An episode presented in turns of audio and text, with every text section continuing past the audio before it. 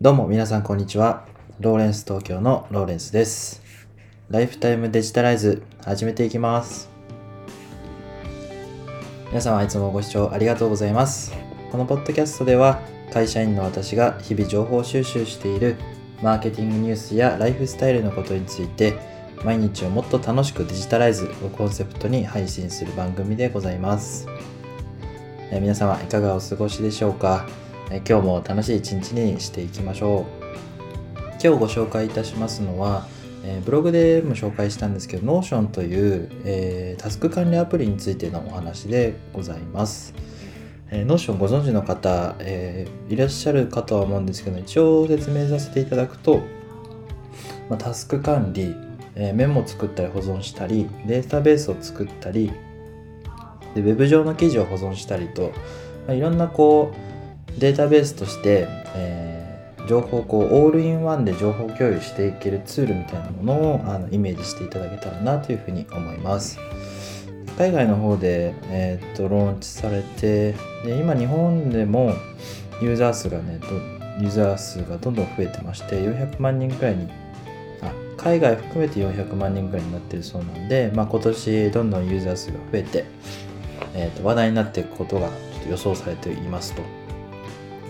で今日、えー、と言葉でいろいろ説明するのはかなり難しいとは思ったんですけどもじゃあ Notion って一体何ができるのかっていうのを、えー、と具体的にお伝えしてちょっと使ってみたいなっていうふうに思うきっかけになればなというふうに思いましたので、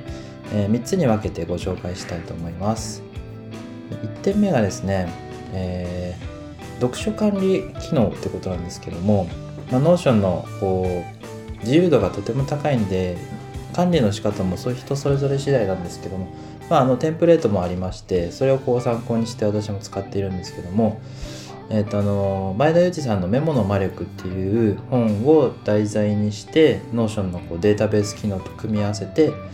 こう例えばビジネス本を読んでで本の中で得たこう本の情報をまず記録しておいてでその本で得た知識のキーワードみたいのをこう引っ張り出しておいてそこからこう抽象化をしてでその抽象化した内容が、どうやったら仕事に活かせるのかっていうのをいろいろこう考えてメモしているように使っています。実際にですねチキリンさんの自分の頭で考えようというのをやったんですけども、例えば自分の頭で考えるとはっていうこうキーワードを持ってきてで、バイアスにとらわれないゼロベースで発想していくっていうのが学んだこと。でそれを抽象化すると、まあ、あの思考するとは先入観や過去の成功を排除して今ある情報と事実だけを元に考えることですよ。っていうのが抽象化ですよと。でどうやってこう行動にあの移していくかっていうと、まあ、例えば課題にぶつかった時にそのそれまでの自分の成功体験とか先入観っていうのは全くゼロにしてえーまっさらなフラットな状態で問題に向き合う。っていうことを自分の中でこうやっていこうっていうふうに決めて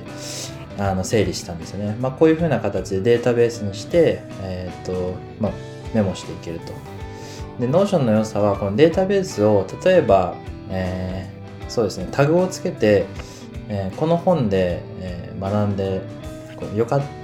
えー参考になった度とか星3つとか星5つとか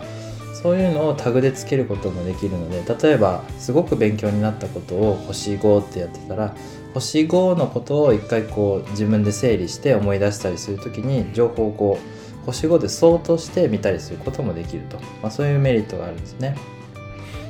2点目がですね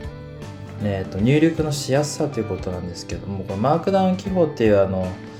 えーこれもちょっと口で説明するのは難しいんですけども、えー H2 タグとか H3 タグとかを、まあ、一瞬で入力できる入力機能が対応しているのでこれもかなり便利であのブログ記事の、えー下書きにも使えます。ちょっとおすすめですねこれは。で3つ目が、えー、Web クリッパー機能ってことなんですけどまあ、これあのエヴァンノートとかいろんなメモアプリを使ってた方もご存知なかと思うんですが、まあ、いろんなウェブ上のこう URL とか拾ってきて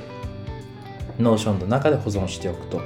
こういうふうに使うんですけども何がいいかってかなりこう Notion 上で、え表示ができるのでサクサク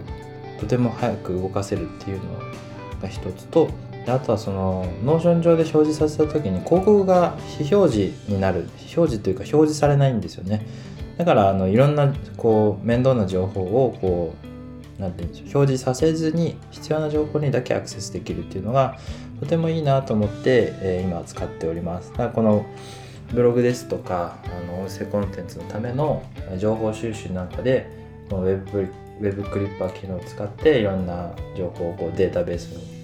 持っていってこれはブログ用のネタですっていうようなタグをつけておけば、まあ後で見る時にこう情報整理してあのそれをこうそれだけをソートしてみたりっていうのもできますので、ま、とても便利だなというふうに思って使っております。